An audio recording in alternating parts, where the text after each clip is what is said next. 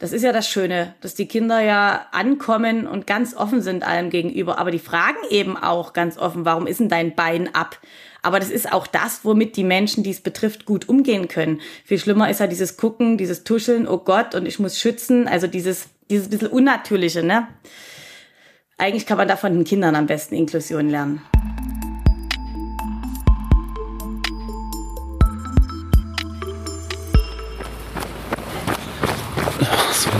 Ey. Wenn die Bahn wenigstens mal pünktlich gewesen wäre. Muss mich jetzt ein bisschen beeilen. Gleich ein Aufnahmetermin mit der Frau Reimers. Geht um Schulbegleitdienst. Die kann ich jetzt um die Uhrzeit nur auch nicht hängen lassen. Herzlich willkommen zur sechsten Folge der Malteserblicke, dem Podcast des Maltesers aus den Diözesen Dresden, Meißen und Görlitz. Ich bin Michael Pietsch und in diesem Podcast treffe ich mich einmal im Monat mit Menschen, die in den verschiedenen Bereichen der Malteser arbeiten, um mit ihnen über ihren Alltag und ihre Erfahrungen zu sprechen. Über allem steht dabei die Frage, was ist das für ein Mensch, der es sich zur beruflichen Aufgabe gemacht hat, anderen Menschen nahe zu sein? In dieser Folge erwartet mich Frau Reimers. Sie ist zuständig für den Schulbegleitdienst der Malteser in Dresden und nachdem der Zeitdruck mir ein wenig Beine gemacht hat, konnte ich Frau Reimers trotz allem pünktlich kontaktieren. So, dann oh, Schlüssel raus, Tür auf. Na komm. So.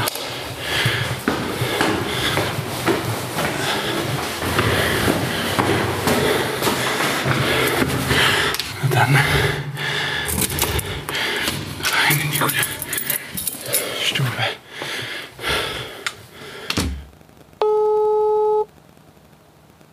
Ja, guten Abend. Guten Abend. Kinder versorgt? Kinder noch versorgt, also schon versorgt, ja. Noch. Naja, noch heißt, dass es unter Umständen sein kann, dass äh, einer der werten Herren dann hier nochmal hinter meiner hinter meinem Vorhang steht und äh, sagt, ich kann nicht einschlafen oder ich möchte was zu trinken oder ich muss auf Toilette und Das ist schön. ja, also es ist nicht ganz ausgeschlossen, sag ich mal. Naja, das ist da lustig. Ja. Sehe ich die dann auch? Nee, ne? Äh, Nee, sehen tun Sie, sehen Sie, da kommt er schon. Was ist denn? Ich komme gleich nochmal, ja? Geh nochmal in das Bett. Ja, habe ich. Wie auf Stichwort. Oh, ist das niedlich. Ja, ja, irgendwie ist das Hörspiel ausgegangen. Da muss ich gleich tatsächlich nochmal kurz gucken gehen.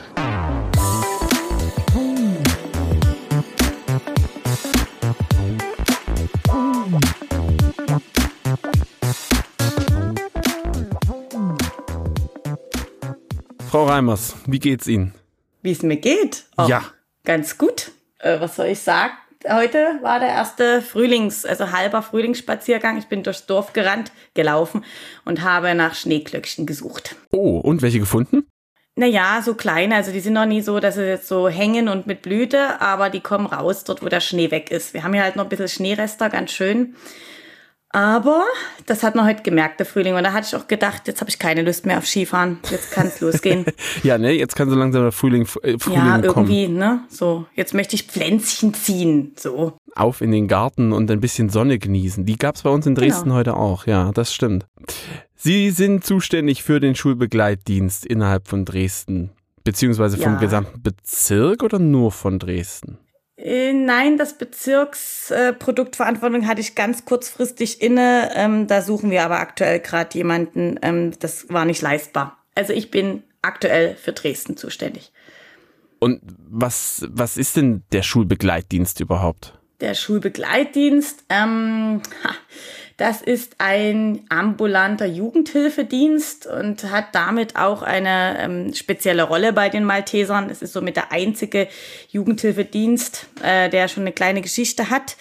Ähm, und es geht dabei um die Teilhabe von Kindern mit Behinderungen oder Besonderheiten am Unterricht, also Teilhabe an Bildung. Also Schulbegleitdienst, also ich kenne das selber auch so, so ein bisschen. Ich stelle mir da immer dann jemanden vor, der quasi dann mit im Unterricht sitzt und den äh, entsprechenden Jugendlichen oder die Jugendliche dort ja, wie der Name halt sagt, eben begleitet. Genau. Und da ist es ganz wichtig, ähm, zu schauen, dass es eben wirklich eine Begleitung ist. Also die Diskussion gibt es immer wieder. Ähm, das Lehrpersonal ist für die Pädagogik und Didaktik zuständig und nicht der Schulbegleiter, sondern der Schulbegleiter begleitet so bestmöglich die Kinder, dass sie eben am Unterricht überhaupt teilhaben können. Das ist wichtig, weil da ähm, gibt es immer wieder Schwierigkeiten der Rollendefinition und das ist wirklich wichtig zu unterscheiden. Okay, was sind da die Schwierigkeiten? Ähm, äh, es geht häufig, äh, kommt es dann dazu, ähm, dass am Ende der Schulbegleiter quasi lehrt den einzelnen Schüler oder Schülerinnen in der Begleitung ähm, dann doch, ähm, sage ich mal, Inhalte vermittelt. Das kann passieren, das ist aber nicht Sinn von Schulbegleitung, sondern die Inhalte, da ist wirklich der Pädagoge, der Lehrer zuständig, das ist wichtig. Der Schulbegleiter unterstützt eher so in Sachen wie Motivation, Konzentration, gleicht Nachteile aus. Ne? Also wenn jetzt zum Beispiel auch eine körperliche Beeinträchtigung ist, kann man das schon aktiv mal ausgleichen, unterstützt gegebenenfalls bei technischer Unterstützung, ähm, äh, hält Pausen ein, achtet auf Pausen, achtet auf Überlastungsanzeichen, also all die Dinge, die quasi notwendig sind, damit der Schüler oder die Schülerin am Unterricht teilhaben kann. Also sie sind, man könnte vielleicht sagen, so ein bisschen sowas ähnliches wie die rechte Hand ja, in gewisser Weise schon, aber man muss halt wirklich unglaublich aufpassen, dass das nicht zu viel wird. Also das ist eigentlich so ein Hauptthema in der Schulbegleitung. Hier geht es ja um eine Hilfe, die kurzfristig sein soll nach Möglichkeit. Sprich, ähm, man hilft den Schüler, sobald wie möglich selbstständig an Unterricht teilzunehmen. Das sollte immer das Endziel sein, sage ich mal. Und deswegen ist es auch wichtig, sich möglichst überflüssig zu machen und eben auch nicht zu viel zu tun. Und das ist schwierig auszubalancieren. Aber ich sag mal, das ist ein Thema, das haben wir allgemein in der sozialen Arbeit und in der Sozialpädagogik. Also immer zu schauen, so viel Hilfe wie nötig und so wenig wie möglich. Ah, das ist ein schöner Spruch. Den kenne ich auch noch aus der Ausbildung. Na das, klar. Das, das schwebt quasi über allem letzten Endes. Ja, ja. ist aber auch ganz wichtig hier. Sonst ja. geht das ewig. Schulbegleitdienst hat ja quasi unterstützende Funktion und nicht betreuende und äh, lehrende Funktion. Kann es aber sein, dass sich dieses Bild von anderen Verantwortlichen, Horterzieher, Lehrer, einfach mal völlig verschiebt? Also Sie meinen jetzt, dass, dass Lehrer und Erzieher das anders sehen? Oder, no, dass, oder dass man denkt, na wieso denn, der hat doch jetzt einen Schulbegleitdienst, ja, ja, ja, das natürlich. muss doch besser klappen. Ja, genau. Also das ist, das ist das ist wirklich so. Also bei Schulen, die da noch nicht so ganz so viel Erfahrung haben, ist es tatsächlich so, wir schicken einen Schulbegleiter, ne, alles supi, vielleicht auch einen erfahrenen Schulbegleiter, das macht dann irgendwie keinen Unterschied. Und äh, da sagt man eigentlich so klassisch erstmal beobachten. Das sage ich auch bei der Einarbeitung. Erstmal beobachten, was ist denn hier eigentlich los? Wo liegt denn der Bedarf? Was für, äh, sage ich mal, was ist denn im, in dem System der Klasse los? Wer da mit wem? Was gibt's da für Sachen? Wo kann man andocken? Also muss man sich praktisch vorstellen, Schulbegleiter sitzt da und schaut erstmal und beobachtet. Da kommen natürlich dann sofort die Beschwerden vom Lehrer, na, warum gehen Sie nie hier rein? Da hat doch gerade dazwischen gerufen, warum tun Sie denn nichts? Natürlich ist das so. Nur man muss sich ja vorstellen, es muss doch erstmal beobachtet werden, um die Bedarfe zu ermitteln und es muss doch auch eine Beziehung zum Schüler aufbauen. Ich kann doch nicht hingehen und sagen, oh Mensch, hier Heinz, Heinz Karl, ich komme jetzt, ich bin dein Schulbegleiter, jetzt läuft der Laden, was machst denn du hier? Hör mal auf damit. Also das ist doch, das geht doch nie. Also man muss doch auch ein Vertrauen aufbauen, um dann irgendwie äh, zusammenarbeiten zu können. Aber es ist tatsächlich so, dass wir das häufig erleben, dass der, die Erwartungen enorm hoch sind. Mhm. Also der Laden läuft, sobald der Schulbegleiter kommt. Und der Schulbegleiter kümmert sich am besten noch um die halbe Klasse gleich mit und das muss da alles ganz anders gehen. Und das ist natürlich für die Schulbegleiter, gerade wenn sie neu sind, schwer auszuhalten. Also da kann ich denen ganz viel erzählen. Am Anfang müsst ihr noch nicht intervenieren und da wird noch manches schief gehen und der Schüler wird vielleicht trotzdem auffällig sein. Das ist natürlich trotzdem für so einen Schulbegleiter, der es jetzt richten soll, ganz schwierig auszuhalten. Und da sind wir eben dann auch da und unterstützen und klären nochmal auf. Und da muss man einfach auch mit den Schulen noch besser zusammenarbeiten. Also auch da, denke ich, ist bei uns noch Luft nach oben, einfach noch mehr auf die Schulen zuzugehen, weil die haben einfach nicht die Kapazität dazu. Das ist auch verständlich. Also es muss ein bisschen auch von uns kommen, dort nochmal Bildungsarbeit ähm, zu machen an den Schulen und aufzuklären. Wir haben dann wirklich so wunderbare Blätter mit der Aufgabenbeschreibung der Schulbegleiter, die wir auch gerne in die Schulen an die Bretter hängen. Damit einfach auch klar ist, was die machen. Ne? Weil das äh, ist eben nicht so, dass das von heute auf morgen dann alles einfach läuft, nur weil ein Schulbegleiter da ist. Das braucht seine Zeit. Zu meiner Schande muss ich gestehen, ehrlich gesagt, so weit hergeholt, was ich gerade in die Frage formuliert habe, ist es gar nicht. So ein bisschen ist es auch mein Gedanke gewesen, wenn ich so denke, oh cool, da ist jetzt ein Schulbegleiter mit drin. Ja, ist ja kein Problem, ist ja quasi eine Fachkraft mehr, also sollte das ja irgendwie jetzt besser laufen. Also, ne, da, ja. da muss ich mich auch zurücknehmen. Das scheint ein Klischee, das muss ich irgendwo ganz, ganz, ganz, ganz böse halten.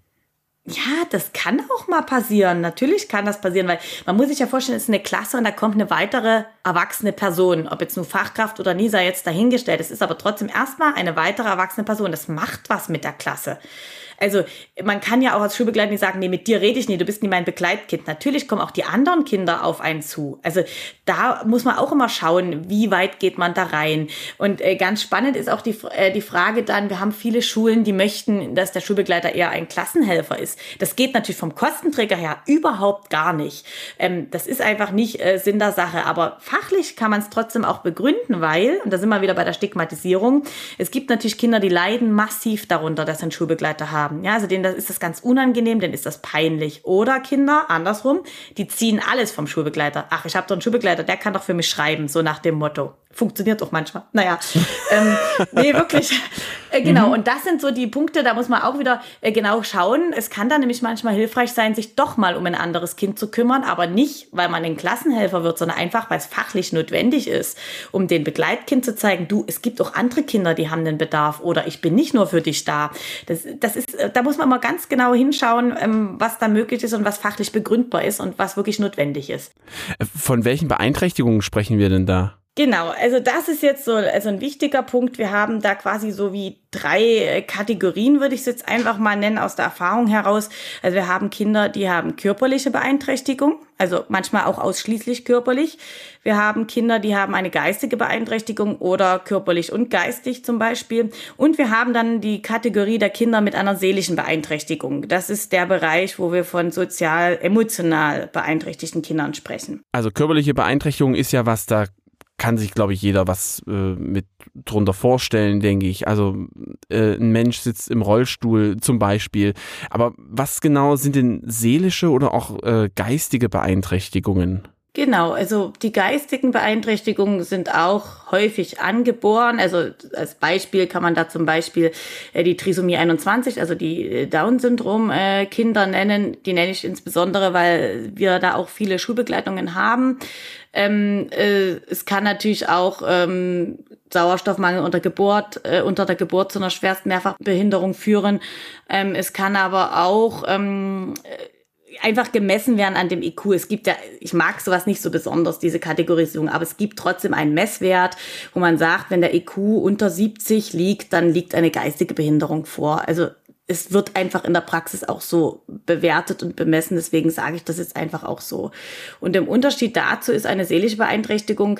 Ähm, darunter zählen wir auch ähm, zum Beispiel Autismus, Asperger-Syndrom oder ADHS, also sprich Aufmerksamkeitsdefizitstörung oder ADS. Ähm, das zählt auch mit äh, unter seelische Beeinträchtigung, kann aber genauso auch sein eine Traumatisierung. Ne? Also ist durch die ähm, Geflüchteten haben wir natürlich auch mehr Kinder, die äh, durch Kriegserlebnisse traumatisiert sind oder auch eine Bindungsstörung aufgrund von, äh, sage ich mal, Schwierigkeiten vielleicht in der Herkunftsfamilie. Also das sind alles Dinge, die einfach eine seelische Beeinträchtigung oder Behinderung nach sich ziehen können. Und ähm, das Interessante hieran ist, dass äh, diese Beeinträchtigungen auch an, unterschiedlich gefördert werden. Es gibt unterschiedliche Kostenträger für die Leistung und außerdem auch unterschiedliche fachliche Qualifikationen der Schulbegleiter. Ach du meine Güte. Okay, eins nach dem anderen. Kostenträger. Genau, Kostenträger. Was bedeutet das? Was gibt es denn da für Vorgaben? Wer, wer ist denn dann der Kostenträger oder die ja. Kostenträger in dem Falle? Genau, also da wir ja äh, eine ambulanter Jugendhilfedienst sind und auch, also Mitarbeiter ist vielleicht wichtig, auch bei den Maltesern. Äh, Malteser haben ja viele ehrenamtliche Mitarbeiter und wir sind einer der, sage ich mal, größeren und auch wenigen Dienste, die wirklich hauptamtliche Mitarbeiter führen. Und ähm, das hat damit zu tun, dass wir eben eine Refinanzierung vom Kostenträger bekommen. Für die Kinder, die körperlich und oder geistig beeinträchtigt sind, greift die Eingliederungshilfe im SGB 9. Da steht das Sozialamt dahinter. Und für die Kinder, die ein, wo eine seelische Behinderung droht oder vorliegt, äh, greift der Paragraph 35a im SGB 8 und dort liegt das Jugendamt dahinter, also steht das Jugendamt dahinter und das sind dann jeweils die Kostenträger der Leistung ich, ich, ich glaube, ich werde dann am Anfang der Podcast-Folge irgendwas machen, wie von wegen, legen Sie sich bitte noch SGB 8 und SGB 9 mit dazu. Nein, ich, froh, wenn ich da jetzt nicht in die Details gehen muss oder irgendwelche Texte rezitieren muss. Das sind tatsächlich aber die einzigen Paragraphen, die ich kann, die ich auswendig kann, aber äh, ich würde die ungern rezitieren müssen, sondern einfach nur wichtig ist wirklich, dass wir unterschiedliche Kostenträger haben für die letztendlich selbe Leistung und das hat halt mit der Art der Beeinträchtigung zu tun. Ja, was ja auch, denke ich, in Ordnung geht, denke ich. Absolut. Oder gibt es da viel, wo Sie sagen, um Himmels Willen, das ist schon wieder so eine Hin- und Her-Rennerei äh, bei den Ämtern? Oder sind Sie überhaupt dafür zuständig, dass die Kostenträger, ähm, ja. dass das Geld quasi kommt? Ja, also äh, in verschiedenen Bereichen. Also wir müssen jährlich quasi verhandeln, also einfach die steigenden Personalkosten, die ja auch eine AVR hat, nach der die Malteser bezahlen, ähm, müssen ja sich niederschlagen, auch in den Fachleistungsstunden, die wir bezahlt bekommen. Also wir bekommen, um das vielleicht nochmal zu erklären, eine Fachleistungsstunde ist eine Zeitstunde, die wird quasi niedergelegt, also so wird die Schulbegleitung berechnet, also zum Beispiel 20 Fachleistungsstunden. Und die haben halt einen Kostensatz XY, das würde ich jetzt mal als Betriebsgeheimnis lassen. Ähm, und äh, das muss natürlich jedes Jahr wieder neu verhandelt werden. Also zum einen die Leistung, die haben wir verhandelt, also sprich, äh, was wir inhaltlich tun. Und das andere sind natürlich die Kosten und das mache ich gemeinsam mit meinem Chef, der einfach da das Know-how hat. Also ich bin Pädagogin und er ist BWLer und das zusammen funktioniert sehr gut.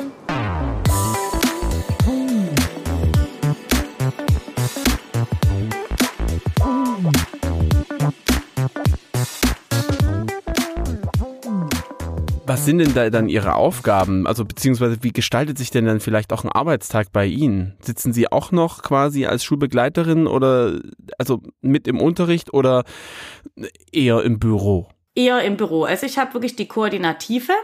Ähm, wir sind zuständig, also wie ich gesagt habe, ähm, für die Verhandlungen. Wir führen die Mitarbeiter, also die, die im operativen Dienst die Schulbegleitung durchführen, müssen geführt werden. Also wir sind dann quasi die Chefs, die die ins Feld schicken, sag ich mal. Wir nehmen die Fälle an, wir suchen Bewerber, wir reden mit Eltern, ähm, wir gehen, äh, wir gehen gegebenenfalls zu Moderations- oder Konfliktgesprächen, wenn es auch mal Differenzen in Schule oder so gibt, weil man muss sich ja vorstellen, die Schulbegleiter sind zwar Malteser, also Malteser Mitarbeiterinnen. Aber die sind ja letztendlich alleine in den Schulen mehr oder weniger. Und denn ihr Team ist dann das Lehrerkollegium. Aber sie sind unsere Mitarbeiter und da machen wir immer den Spagat auch, die Mitarbeiter an die Malteser zu binden und diesen Kontakt zu halten und zu vermitteln. Dann führen wir Teams durch für die Mitarbeiter regelmäßig, organisieren Fortbildungen, Supervision, teilweise geben wir die Fortbildungen selber. Ähm, so, das ist eher so eine koordinative Sache, die wir durchführen. Genau, so im groben vielleicht. Wie viele Mitarbeiterinnen gibt es denn? Und auch generell, wie viele Schulbegleitdienste gibt es denn auch im Bezirk? Genau, dann fangen wir lieber mit den Schulbegleitdiensten im Bezirk an. Das ja. andere ergibt sich dann. Ähm, also grundsätzlich äh, ist der Schulbegleitdienst in diesem Bezirk 2012 gegründet worden. Wenn ich mich recht erinnere, ich bin erst ein Jahr später dazu gestoßen, ähm, äh, war das parallel in Bautzen, Leipzig und Dresden. Aber da will ich mich jetzt nicht festlegen. Aber 2012 der Dresdner auf jeden Fall. Das war die Sternstunde. Ähm, wir haben also, wie ich es gerade gesagt habe, in Leipzig, Bautzen und Dresden schon eine ganze Weile einen Schulbegleitdienst. Und jetzt haben wir auch seit, ich glaube, jetzt knapp zwei Jahren einen jungen, noch recht jungen Schulbegleitdienst in Chemnitz. Also das sind die vier Standorte, wo wir das jetzt haben. Wobei ganz aktuell im Februar Bautzen noch Görlitz abgesplittet hat. Heißt, wir haben jetzt in Görlitz auch einen eigenständigen Schulbegleitdienst. Sprich, wir sind jetzt fünf im Bezirk. Ähm, es ist so, dass Dresden der größte ist mit 150 äh, Begleitungen und ungefähr auch Mitarbeitern, weil wir noch das Inklusionsassistentenprojekt dabei haben, wie auch Leipzig und Bautzen. Also wir 150 Begleitungen, Mitarbeiter, Bautzen hat 95, ähm, Leipzig um die 50 und äh, Chemnitz 20. Also in der Summe so reichlich 300, 315 äh, Maßnahmen haben wir und ungefähr auch äh, die, die Summe an Mitarbeitern. Das sind alles Teilzeitkräfte. Ähm, Genau, das ist so äh, der Dienst und dann eben die entsprechenden Koordinatoren drüber und die Diensteleiter drüber. Das ist so dieses hierarchische System der Malteser. Wenn Sie sagen, Sie sind 2013 erst hinzugestoßen, wie sind Sie denn zu den Maltesern gekommen, beziehungsweise zum Schulbegleitdienst? Äh, Genau, ich habe ähm, relativ spät mein Studium fertig gemacht, weil ich ja zwei Kinder dazwischen bekommen habe und mein suchte nun einen Job, äh, der gut mit zwei kleinen Kindern vereinbar war und hatte so ein bisschen auch mit ähm, kirchlichen Trägern äh, geliebäugelt, weil ich mein großes Praktikum vom Studium her, also ich habe soziale Arbeit studiert, ähm, in, bei der Caritas gemacht hatte und das hat mir gut gefallen. Ähm, und da kam das eine zum anderen. Ich brauchte also einen Teilzeitjob, der nicht, äh, der vielleicht auch ein bisschen niedrigschwellig ist, wo ich gut einsteigen kann und bin auf diese Stellenanzeige bei den Maltesern eben gestoßen. Teilzeit, ein Kind begleiten, fand ich attraktiv. War leicht verwundert, weil Malteser kannte ich bis dato tatsächlich nur Rettungsdienst und den OPI auf den Autos, also diesen Hausnotruf-OPI. Das war alles, was ich mit Maltesern verbunden hatte. Mir war vollkommen unklar, dass das ein Jugendhilfeträger sein kann. Aber es war spannend, genau. Und dann habe ich mich beworben, bin da hingegangen, hingekommen, genommen und habe dann anderthalb Jahre Schulbegleitung erstmal gemacht. Also Sie waren auch richtig im Dienst drin, ja? Genau, das waren wir, das ist ganz spannend, waren wir alle. Also das ist ganz witzig. Also wir alle fünf, die wir jetzt das Ganze koordinieren, waren ursprünglich mal Schulbegleiter das macht einfach Sinn. Also es hat eigentlich für mich zwei Punkte. Zum einen habe ich die Malteser bisher sehr äh, Mitarbeiter erlebt. Also es wird wirklich sehr geschaut, wer kann noch was übernehmen, wer kann vielleicht noch in eine Führungsfunktion gehen, was haben wir da noch so für Ressourcen, finde ich total klasse, funktioniert auch sehr gut. Und zum anderen ist der Schulbegleitdienst einfach so ein spezieller ambulanter Jugendhilfedienst, dass es einfach auch Sinn macht. Also die Schulbegleiter, die ja Fachkräfte sind mit der entsprechenden Qualifikation, also Sozialpädagogen zum Beispiel, dann einfach auch hochzuziehen, wenn die da Interesse haben. Ne? Also es funktioniert gut. Wer, wer arbeitet denn damit? Was für eine Qualifikation brauche ich denn, wenn ich jetzt sage, Mensch, ich möchte da mitmachen? Also das ist auch ein ähm, bisschen anhand ähm, der Beeinträchtigung ähm, zu messen. Äh, ich muss jetzt auch ein bisschen mehr ausholen, weil äh, wir haben so eine kleine Besonderheit beim Malteser Schulbegleitdienst, dass wir eben nicht nur den Landkreis Dresden bedienen, sondern tatsächlich auch den Landkreis Meißen und den Landkreis Pirna teilweise auch Bautzen von Dresden aus, natürlich die anderen Kollegen ringsum dann auch die anderen Landkreise. Das heißt, ist insofern wichtig, äh, dass zum Beispiel Meißen und Pirna andere Fachkräftestandards haben als Dresden.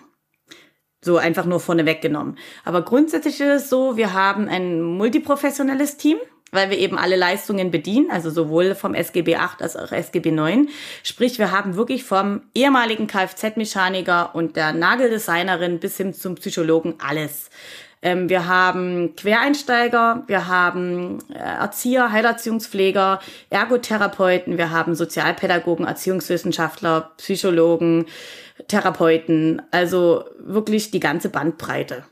Und die werden dann aber wahrscheinlich entsprechend auch eingearbeitet, beziehungsweise denen wird eine, ich sag jetzt mal, Mini-Ausbildung gegeben. Ähm, jein, also ähm, wir haben, weil es eben schwierig ist mit einer echten Einarbeitung im Sinne vor Ort, ist ja nicht möglich, weil dann wäre noch ein Erwachsener mit in der Klasse, das funktioniert nicht. Die müssen schon mehr oder weniger dann in der Klasse ins kalte Wasser springen. Es gibt jetzt mehrere Möglichkeiten. Zum einen haben wir immer, wir versuchen das jedenfalls vor Start einer Schulbegleitung, es gibt ein Grundlagenseminar, was wir selber durchführen, wo man wirklich vorrangig ähm, auf die Rolle der Schulbegleitung nochmal schaut und auf die Aufgaben.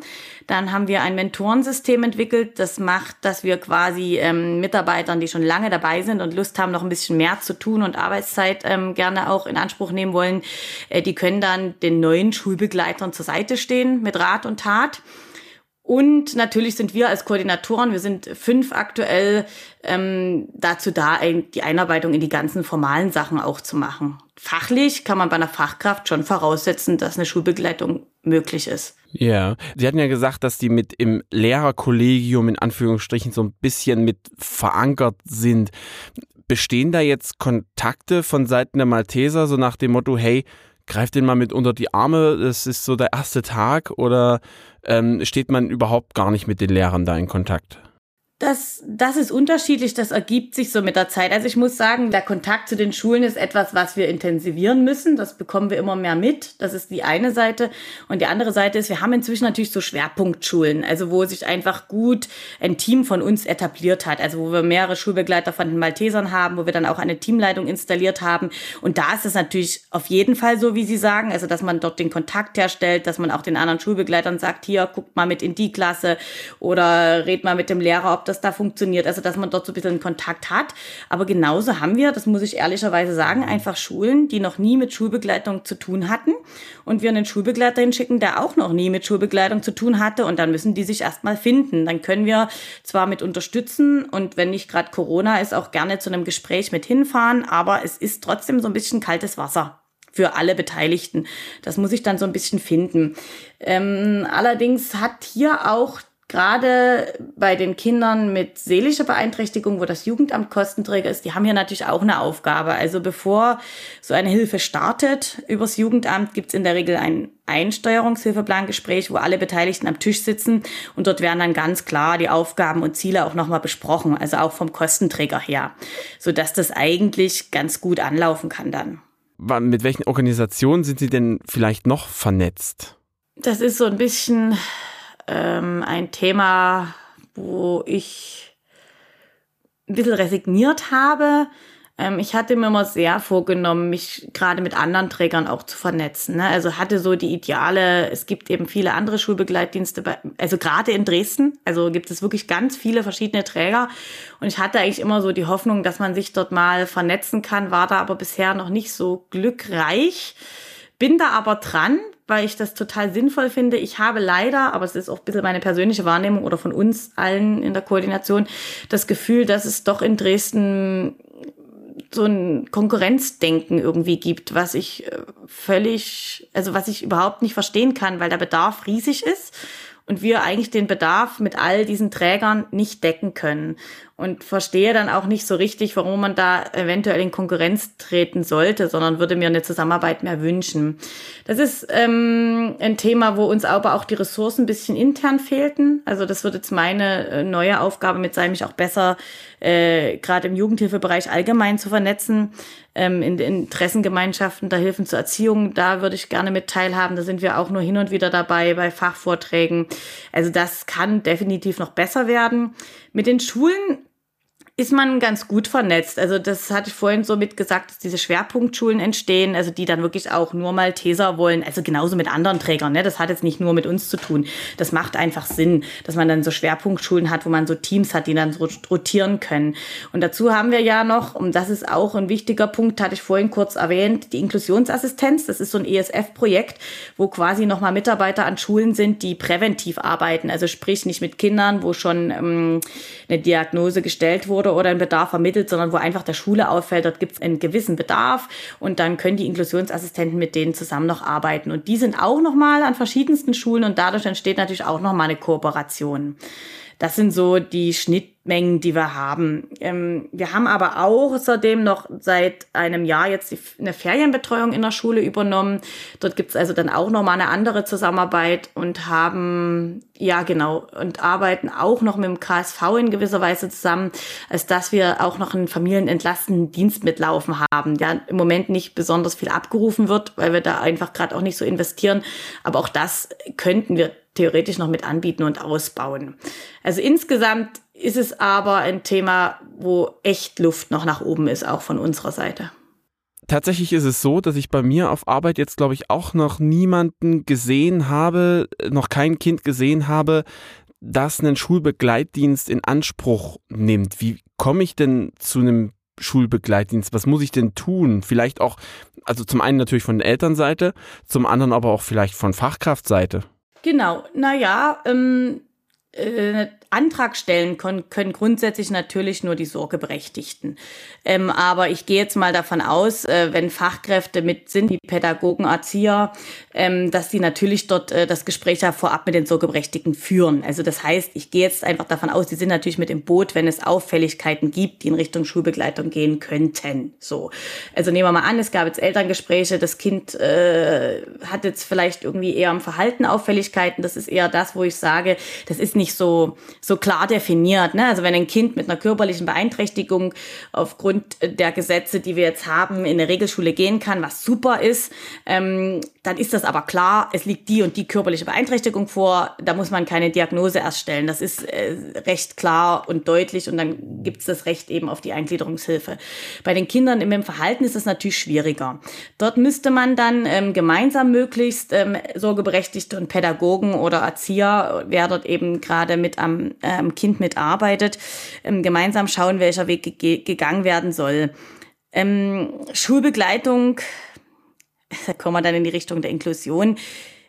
Ich würde immer versuchen, dass Schulbegleitung schon irgendwie auch der letzte Weg ist, weil natürlich ist eine weitere Person in der Klasse zum Beispiel und eine Person, die sich nur um ein bestimmtes Kind kümmert, ähm, eine gewisse oder kann eine gewisse Stigmatisierung ja wieder mit sich bringen. Deswegen ist das Thema Inklusion, finde ich, hier auch sehr spannend.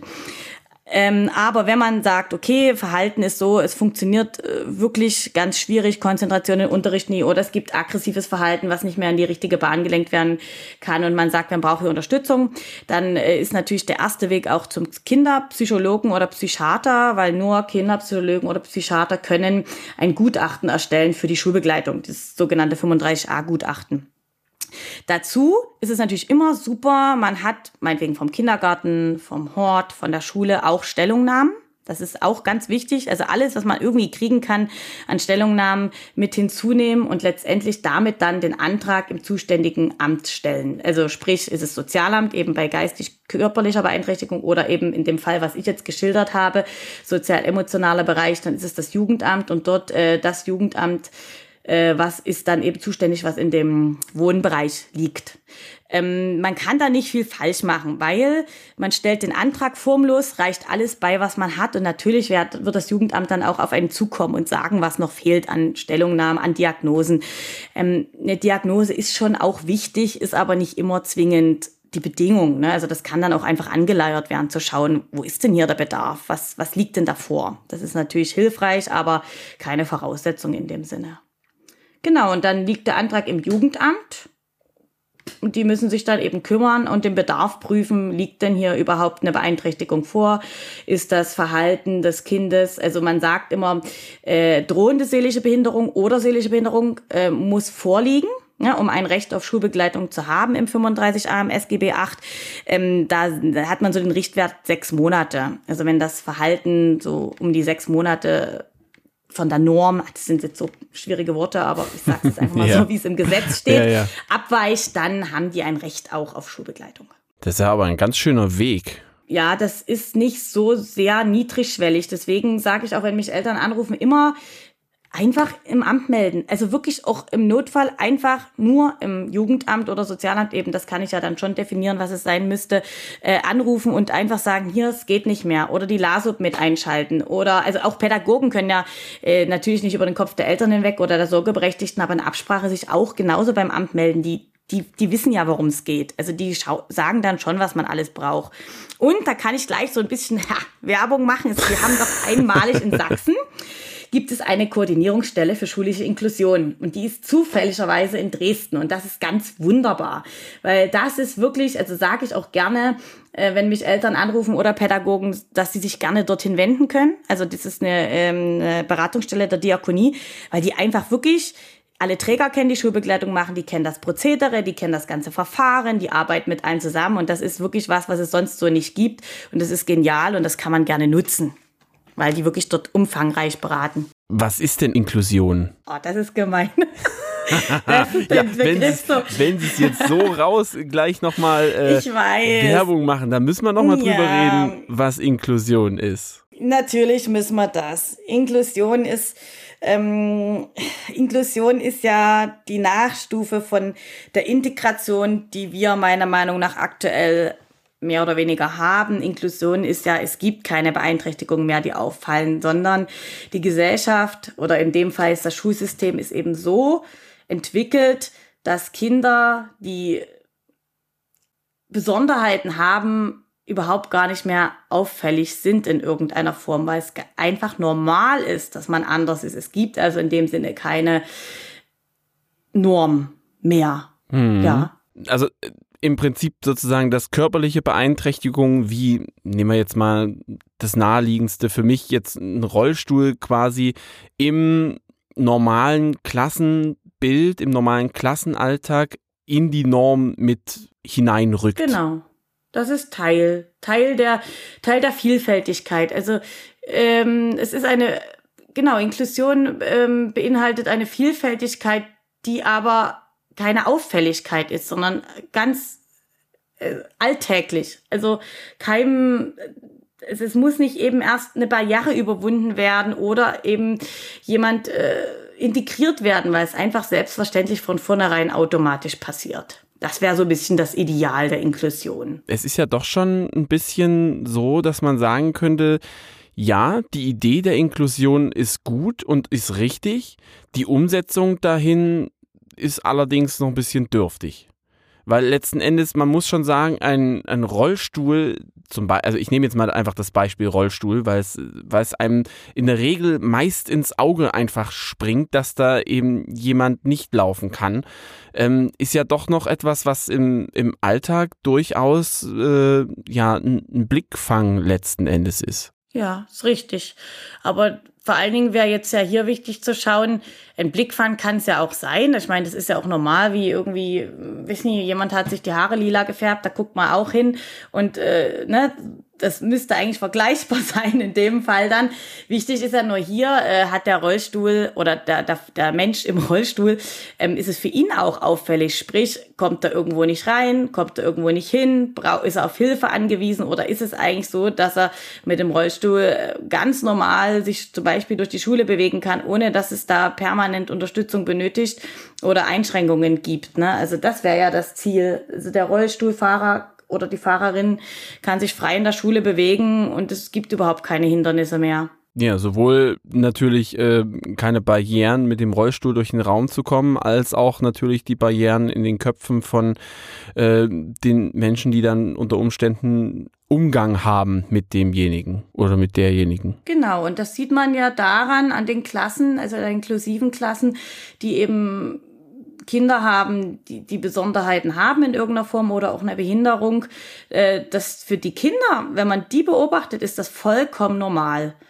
Das ist ja das Schöne, dass die Kinder ja ankommen und ganz offen sind allem gegenüber. Aber die fragen eben auch ganz offen, warum ist denn dein Bein ab?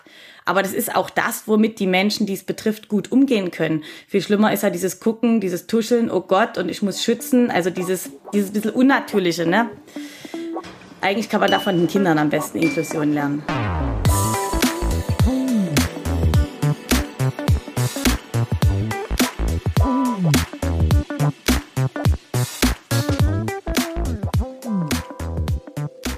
Auf der Homepage von den Maltesern habe ich auch was gelesen von der UN-Kinderrechtskonvention. Was, was ist denn das und wie wird denn das vielleicht auch in der Arbeit sichtbar? Äh, die UN-Kinderrechtskonvention, das sind quasi die Grundgesetze für die Kinder, also das gleiche Recht für alle zum Beispiel ist der erste Artikel. Und ähm, was natürlich beim Schulbegleitdienst sich niederschlägt, äh, sind die Artikel, oh Gott, ich glaube, ich weiß die sogar, ähm, 23 und 7 oder 28. Auf jeden Fall, ähm, in einem Artikel geht es einfach äh, um die um das Recht auf Bildung für alle das ist ganz klar ein Thema, was in der Schulbegleitung sich niederschlägt, weil genau das versuchen wir ja, also dass alle Kinder die gleichen Möglichkeiten entsprechend ihrer Kompetenzen haben, um zu lernen. Und dazu ergänzend ähm, ist der Artikel, wo es um die Förderung von Kindern mit Behinderung geht. Also auch, dass diese Kinder eben gemessen an ihren Möglichkeiten die bestmögliche Bildung und Förderung erhalten. Und ähm, das ist natürlich, ähm, also das ist für mich eine Selbstverständlichkeit. Also das ist nichts, wo ich nochmal drüber lesen muss oder ein Gesetz brauche oder einen Artikel lesen muss, sondern das ist einfach selbstverständlich und Grundlage unserer Arbeit, weil genau darum geht's ja bei uns. Ähm, die Differenzen äh, geringer zu machen, sage ich jetzt einfach mal platt, ähm, und äh, allen die gleichen Möglichkeiten zu geben, egal welcher Herkunft, egal mit welcher Beeinträchtigung, egal mit welcher Besonderheit die Kinder kommen und die Jugendlichen. Ähm, wir versuchen halt das Bestmögliche denen im Schulalltag jetzt halt speziell äh, Anbildung zu ermöglichen. Was benötigen denn die Kinder und Jugendlichen im Alltag? Also was fordern die sich vielleicht auch ein während der Unterrichtsstunden, während der Pausen? Genau, also ganz ähm, hm, es sind sehr viele Dinge, aber was mir jetzt sofort ins Auge springt, weil das einfach auch so ein bisschen bedarfsübergreifend ist, ist zum Beispiel das Thema Konzentration. Also viele, vielen Kindern fällt es wirklich schwer, sich aus verschiedensten Gründen, die wir jetzt nicht nochmal nennen müssen, aber sich auf Dinge zu fokussieren und zu konzentrieren, ähm, zuzuhören, also auditiv und visuell zu verbinden, ähm, zu schauen, was an der Tafel ist, das aufs Papier umzusetzen, Aufgaben zu überblicken. Also all die Dinge, die so ein bisschen kompliziert werden, wo man wirklich Dinge fokussieren muss, um weiterzukommen. Dort ist häufig äh, wichtig, dass der Schulbegleiter das Kind oder den Jugendlichen wieder zurückführt zur Aufgabe. Wenn er oder sie vielleicht ähm, abdriftet oder ähm, überfordert ist, dass man dort immer schaut, dass es wieder zurückgeht zum Inhalt. Das ist eine klassische Aufgabe von Schulbegleitung. Genauso natürlich, ganz klassisch, Motivation. Wo man manchmal denkt, ach Mensch, da hätte man gerne äh, für die eigenen Kinder mal so einen Schulbegleiter. Aber das ist tatsächlich bei manchen Kindern wirklich ähm, ganz wichtig, dass man einfach versucht, ein bisschen Begeisterungsfähigkeit rüberzubringen, äh, für die Dinge, die Dinge schmackhaft macht, motiviert über verschiedenste Möglichkeiten. Also da ist so, das ist ein bisschen klischeehaft jetzt, aber klassisch, ne, hat man so ein Trisomie 21 Kind, mit denen kann man wunderbar arbeiten, aber wenn sie nie wollen, wollen sie nie. Das ist jetzt ein bisschen pauschalisiert, aber es ist das, was wir äh, häufig auch erleben. Und da muss man einfach auch ein bisschen kreativ sein, äh, um den Unterricht wieder schmackhaft zu machen, ne, mit spielerisch äh, zurückholen in den Unterricht. Also da gibt's da verschiedenste Möglichkeiten. Das ist ein zweiter Punkt, der wichtig ist, die Motivation. Aber genauso ist ganz wichtig eine Auszeit. Also es gibt einfach viele Kinder auch, die aufgrund ihrer Beeinträchtigung nicht merken, wann es einfach zu viel ist. Und die dann mit einem Verhalten, sage ich mal, reagieren, das eben den Unterricht zum Beispiel stört. Ähm, und da ist es ganz wichtig zu schauen, wann ist diese Zeit dran, wenn das Kind das nicht selber merkt. Und den Schulbegleiter, der einen guten Draht zu seinem Schüler oder Schülerin hat, bemerkt das natürlich schon vorab ähm, wann es soweit sein könnte. Und dann kann man natürlich intervenieren. Dann kann man auch das Kind oder den Schüler ähm, mal mit rausnehmen, also mal eine Auszeit, mal eine Runde laufen. Also das können alles Dinge sein, die ganz wichtig sind, um dann wieder an Unterricht teilnehmen zu können. Da, da stelle ich mir gerade irgendwie schwierig vor, dass man im Unterricht, äh, wenn die Kinder vielleicht gerade leise arbeiten, dann, dann tuschelt man ja letzten Endes bestimmt irgendwie mit, mit seinem Schüler, mit seiner Schülerin. Stört das nicht auch vielleicht die anderen Kinder? Ja, ja, auf jeden Fall. Also das ist immer wieder auch ein Thema, was wichtig ist, dass man das auch gut transparent macht. Also vor allen Dingen natürlich vorab auch mit den Lehrern. Es geht nicht anders. Und es ist halt auch schade, wenn man dann aus solchen Gründen heraus irgendwie das Kind mit dem Schulbegleiter irgendwie weit ab von allen anderen setzt, obwohl es nicht notwendig ist sonst, weil das natürlich äh, nicht unbedingt was mit Inklusion mehr oder Integration zu tun hat. Und da muss man einfach gut abwägen und eine gute Lösung finden. Also wir haben auch Schulbegleiter, die wirklich da unglaublich kreativ sind. Also die zum Beispiel die Schüler oder die Schülerinnen Symbole sich ausdenken lassen, wie ich kann nicht mehr. Ähm, da, wenn der Schüler dann selber ein Symbol sich überlegen kann, funktioniert das auch gut. Also ein Smiley hochhalten, ein, ein schläferes Smiley hochhalten, äh, einen Daumen zeigen. Also verschiedenste Dinge können da ins installiert werden, die einfach auch die Sprache ersetzen können. Und wenn man das selber von den Schülerinnen oder von den Schülerinnen oder Schüler quasi ausdenken lässt, funktioniert das, wird es häufig auch sehr gut angenommen. Also man kann da gleich eine Übung draus machen. Also da ist der Kreativität eigentlich keine Grenze gesetzt, einfach dort Möglichkeiten zu finden. Da habe ich mal eine provokante Frage. Ja. Sind dann nicht vielleicht Förderschulen besser für die Kinder? Ja, das ist, äh, das ist eine provokante Frage, aber ähm, die kann ich jetzt nur persönlich aus der Erfahrung her auch ähm, beantworten. Es ist inzwischen tatsächlich so, dass wir Eltern haben, die an die Förderschule zurück wollen, also die eine Regelschule gewählt haben und zurück wollen, weil sie einfach sagen, die Regelschulen sind nicht so aufgestellt, dass mein Kind wirklich so abgeholt werden kann, wie es abgeholt werden müsste. Deswegen entscheiden wir uns, an eine Förderschule zurückzugehen, wo das Kind mit gleich gleichen Kindern lernt und entsprechend seiner Möglichkeiten lernt. Das ist schade, wenn die Begründung so ist, aber es ist tatsächlich manchmal so und ich kann nicht sagen aus der Erfahrung heraus, dass Förderschulen per se schlecht sind. Auf gar keinen Fall. Also wir haben viele Schulbegleiter auch in Förderschulen. Das wissen viele nicht, dass auch in Förderschulen Schulbegleiter notwendig sein können. Das ist mir auch neu tatsächlich. Ja, ganz viel. Also fast die Hälfte haben wir an Förderschulen weil dort einfach inzwischen häufig Kinder sind, die so sehr beeinträchtigt oder auffällig sind, dass es einfach gar nicht leistbar ist, aber wir froh sein können, wenn die einfach an Bildung und an Schule teilhaben können. Und da kommt dann nochmal ein Schulbegleiter dazu. Das ist dann wirklich so, also das muss man sich so ganz niedrigschwellig vorstellen, ne? so wie Einkaufstraining, wie wir räumen was auf, wir schneiden eine Gurke. Das ist dann Teilhabe an Bildung es ist einfach so. Ähm, und deswegen, um nochmal auf die provokante Frage zurückzukommen, ich finde die eigentlich nicht mehr provokant, weil ich kann sagen, aus dem, was wir jetzt so erleben, dass Förderschulen nicht per se schlecht sind und es hat wirklich auch einen Vorteil, dass Sachsen ein Bundesland ist, wo wir alles haben, sodass die Eltern, die es wünschen, tatsächlich auch sich wieder eine Förderschule wünschen können. Und das ist, also wir erleben das wirklich. Also das ist einfach so und das hat auch Gründe, die für mich natürlich im Bildungssystem auch liegen, aber das jetzt auszuführen, führt vielleicht dann doch zu weit. Nee, nee, das ist vielleicht ein bisschen weit. Reicht das als Antwort? Wir können da auch gern noch weitergehen. Reicht völlig. Ich finde es faszinierend, dass ich mit ihnen sehr gut konform gehen kann. Ich persönlich denke nämlich auch, dass man, also es gibt ja dieses große Ding, oh, wir müssen die Förderschulen abschaffen und ich denke mir die ganze Zeit, nein, mach das nicht. Ich glaube, das, das, das wäre der Tod für, für die Leute, die eben dann in Regelschulen untergehen würden. Das, das, das, das kann ich mir bis heute nicht vorstellen. Es ist auch nicht ah. unbedingt so, dass ähm, all die Schüler, die wir begleiten, also ich kann nicht sagen, dass es alle Schulen schaffen, dass die Kinder, die sogar einen Schulbegleiter noch haben, gut integriert sind. Ist leider so. Also äh, es gibt ganz viele Bemühungen. Es gibt ganz tolle Schulen, die auch wirklich Inklusion schon fast schaffen. Aber es ist nicht immer so das ist einfach dem Personalmangel und so weiter geschuldet. Aber ich glaube, das ist doch eine Debatte, die die meisten auch kennen. Ja, ich glaube auch. Gibt es Schulbegleitung während des Lockdowns, um auch mal noch das Thema Corona kurz zu streifen? Ja, also das ist ähm, im ersten Lockdown war es noch etwas mühsamer, sag ich mal. Also auch logischerweise, verständlicherweise wussten die Kostenträger natürlich auch nicht so, äh, was jetzt möglich sein kann, ne? weil es ist eine Teilhabe an Bildung in der Schule. So ist es ja eigentlich festgeschrieben, ne? die Schulbegleitung. Ähm, es inzwischen, also ich rede jetzt einfach von dem Jetzt, äh, weil ein Weg dahin ist klar, hat man ja alle in allen Bereichen.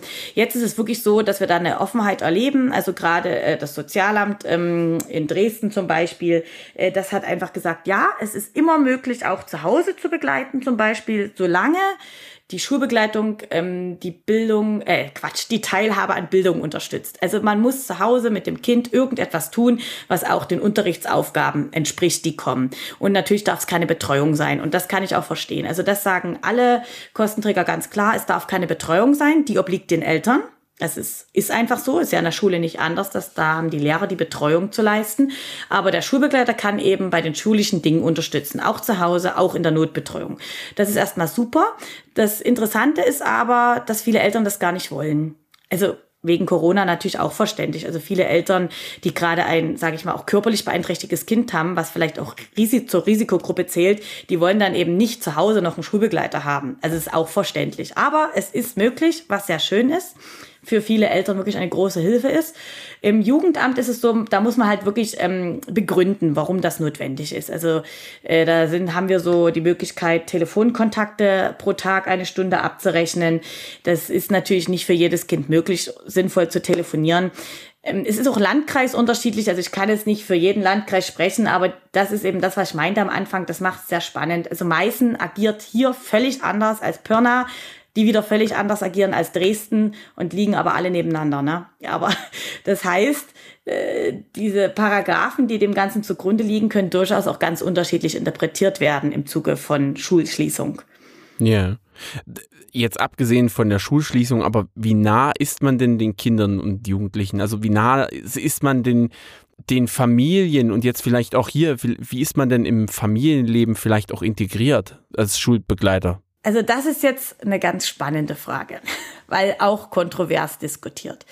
Ähm, wir haben, wir sind ja nicht der einzige, einzige Schulbegleitdienst, aber wir, ich kann für den Malteser Schulbegleitdienst sprechen, haben das Konzept, dass wir sagen, eine gute Bindung zur Schülerin oder zum Schüler ist die Voraussetzung, um gelingend zu arbeiten. Das heißt, uns ist es wichtig, dass es eine gute Beziehung gibt und dass dort große Stabilität ist. Also, dass die Mitarbeiter möglichst auch nicht wechseln, sondern dass man eine gute Beziehung aufbaut, weil dann kann man besser gemeinsam handeln und arbeiten. Das ist so unser Konzept.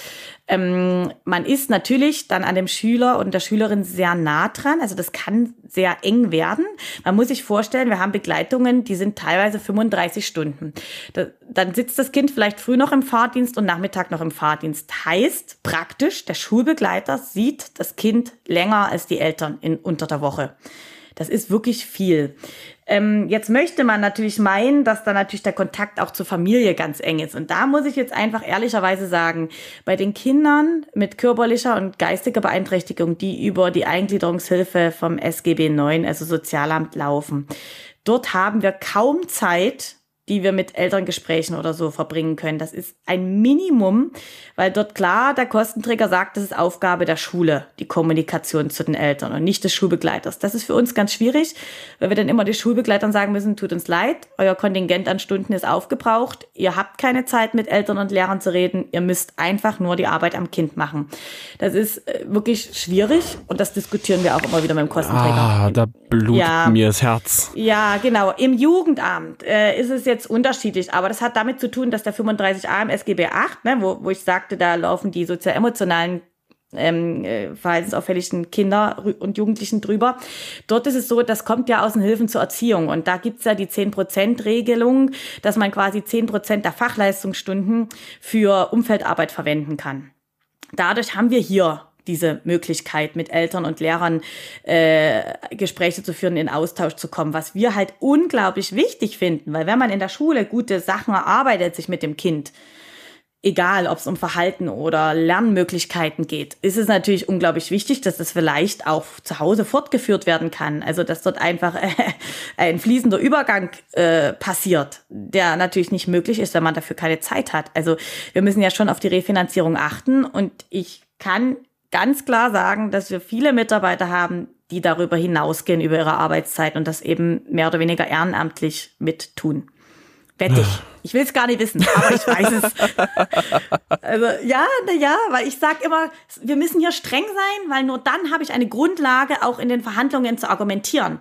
Wenn wir das immer puffern, weil wir halt ein Malteser Hilfsdienst sind, ist das zwar schön und im Sinne der Klienten, aber wir wollen ja auch dort irgendwie weiterkommen und eine Veränderung herbeiführen. Ja, das, das ist so ein bisschen wie, äh, äh, wie ich mit dem Herrn Kliman damals besprochen hatte, ähm, als ich ihn gefragt hatte, naja, wie, wie sieht's denn aus? Man müsste ja nicht spenden, also man sollte nicht, nicht spenden, damit das, was die machen, eigentlich der Staat übernehmen soll. Das ist ja quasi bei ihnen das Gleiche, ne? Wenn mhm. sie jetzt nicht sagen, wir treten jetzt äh, zurück und gehen nicht den einen Schritt nach vorne, um die, äh, um, um quasi danach ehrenamtlich da zu arbeiten, weil dann sagt der Kostenträger, ja, wieso denn läuft ja irgendwie, ne? Müssen wir ja nicht ändern jetzt. Genau. Das ist halt hier die Diskrepanz. Auf der anderen Seite ähm, sind wir eben nicht nur Jugendhilfeträger, sondern vor allem auch ein Hilfsdienst. Und ich finde, man merkt das halt schon auch im Unterschied vielleicht zu anderen Trägern, dass wir sehr ähm, klientennah teilweise vielleicht auch aufopferungsvoll arbeiten. Aber das hat eben auch, wie wir gerade gesagt haben, äh, einen Preis. Gibt es eigentlich viel Bedarf an Schulbegleitung? Mm, also gemessen an den Anfragen ähm, auf jeden Fall. Es gibt viel Bedarf und ähm, die Anfragen kommen auch inzwischen häufig, also pauschal an alle Träger und auch immer wieder. Das so ein bisschen traurig ist, weil äh, eigentlich grundsätzlich haben die so Geberechtigten, also oder die Leistungsnehmer ein Recht auf Trägerwahl. Aber ich glaube, es gibt fast niemanden, der von diesem Recht Gebrauch machen kann, weil es einfach toll ist, wenn man überhaupt einen Träger findet, der einen Schulbegleiter hat, der da noch passt. Also es ist ein bisschen schade, weil wir wiederum als Träger versuchen, jemanden zu finden, der zum Kind passt. Also wir sagen auch, e, nicht egal, wie fachlich man arbeitet, aber die Fachlichkeit ist nicht ein und alles, sondern vor allen Dingen muss auch die Chemie stimmen, wenn man eine gute Beziehung aufbauen will zum Kind. Also versuchen wir schon so ein bisschen nach dem Töpfchen-Deckelchen-Prinzip, das haben wir uns als Malteser Schulbegleitdienst auf die Fahne auch geschrieben, den richtigen Schulbegleiter zu finden. Und wenn aber die Auswahl so begrenzt ist, also und das alles so ein Muss ist, also jetzt müssen wir schnell jemanden finden, damit das Kind überhaupt in die Schule gehen kann. Also wir reden ja von Kindern, die sind suspendiert oder Schulverweigerer auch oder so. Ist das natürlich ein bisschen schade, wenn man die Wahl nicht hat, weder als Leistungsnehmer noch als Leistungserbringer. Ähm, das kann natürlich Einfluss auf die Qualität haben haben. Aber ich denke, wir machen das ganz gut, dass das doch in der Regel gut funktioniert. und wir den Bedarf so gut es geht abdecken. Aber man muss halt auch dann die eigenen Ressourcen immer wieder anpassen an diese steigenden Bedarfe. Und das Abschlusswort dazu, wir haben natürlich auch ein bisschen die Befürchtung, dass jetzt durch die äh, Corona-Situation eventuell jetzt noch Kinder hinzukommen, die vielleicht bisher noch ganz gut durchgekommen sind. Ne? Also das ist schon so, was wir so ein bisschen ähm, im Hinterkopf auch haben, dass das kommen kann, dass eben genau die Kinder, die so ein bisschen auf der Kippe standen, jetzt vielleicht doch es nicht schaffen werden in der Schule. Ne? Also das ist so ein bisschen unsere Befürchtung es nicht schaffen werden, dass die einen Schulbegleitdienst benötigen oder es jetzt nicht schaffen werden leistungsmäßig? Leistungsmäßig oder auch im Verhalten. Ne? Also die, für viele Kinder ist ja die Kontinuität das Aller, Allerwichtigste. Also da redet man nicht nur von Autismus oder ADHS. Also gibt es ja ganz viele ähm, Kinder, die irgendwie eine, ein bisschen im sozial-emotionalen Bereich vielleicht kleine Auffälligkeiten haben, wo einfach die Kontinuität und Stabilität das Allerwichtigste ist oder auch familiär gesehen. Und das ist ja jetzt für viele weggefallen. Und das kann sehr durcheinander bringen.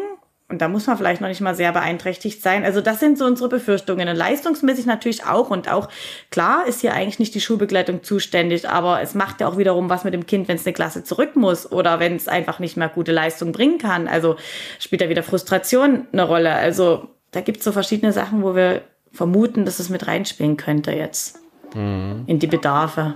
Aber das wird vermutlich erst noch kommen. Ich glaube, die große Welle kommt auch noch. Ja.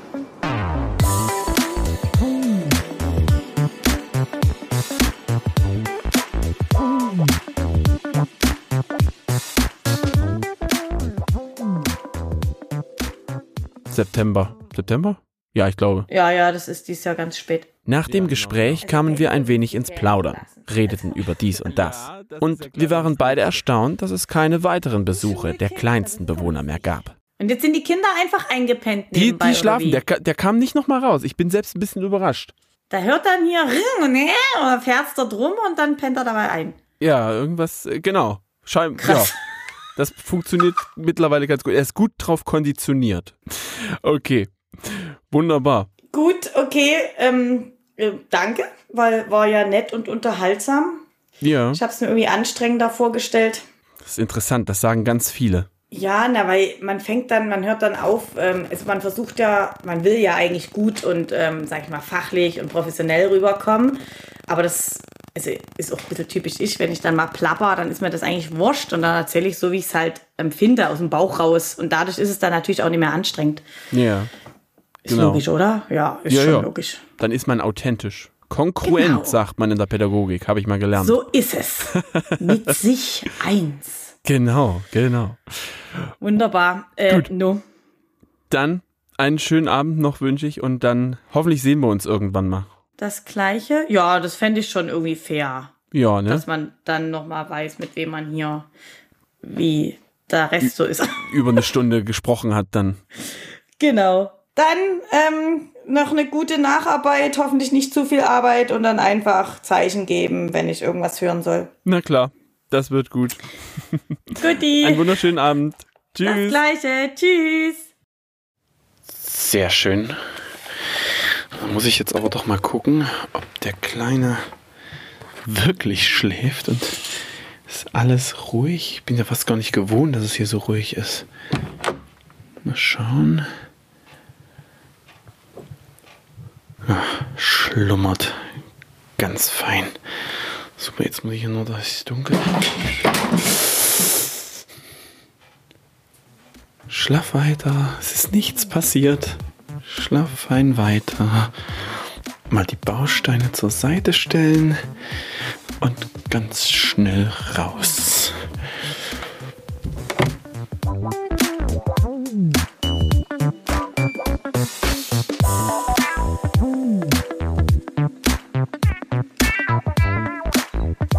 Das war die sechste Folge der Malteser Blicke.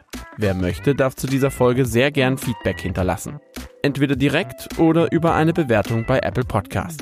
Wer uns weiterhin unterstützen möchte, teilt die Folge in den sozialen Medien wie Twitter, Facebook oder Instagram. Informationen zu allen bisher erschienenen Folgen sind unter www.malteser-dresden.de zu finden oder überall dort, wo es Podcasts gibt. Ich bin Michael Pietsch und ich freue mich schon auf die nächste Folge. Bis dahin, ciao.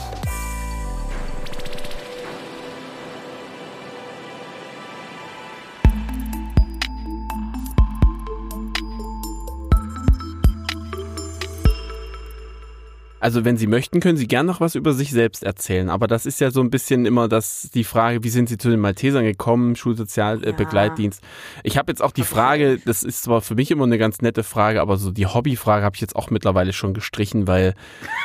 Geil! Das, das ist Würde zwar mich nett, als Malteser natürlich interessieren, was die anderen so als Hobbys haben. Ja. Neben dem Helfen, ne? Neben dem Helfen. Ja, neben dem Helfen. Was sind denn Ihre Hobbys? ich habe ein ganz tolles Hobby. Ich Oh, ich spiele gespannt. Salonmusik im Salon Sextett. Ich spiele Geige und das schon Oh. immer und, und äh, deswegen mache ich ganz coole Salonmusik und das werde ich auch zur Hochzeit meines Chefs hoffentlich präsentieren. Nee, äh, genau, das ist jetzt mein Hobby. Also jetzt, ne, so dann mein Haupthobby. Ansonsten Klettern und Bergsteigen ist halt Dresden, Sächsische Schweiz. Naja, das muss man halt machen. Ja, stimmt, das gehört ein bisschen mit dazu. Und wenn es nur Wandern ist.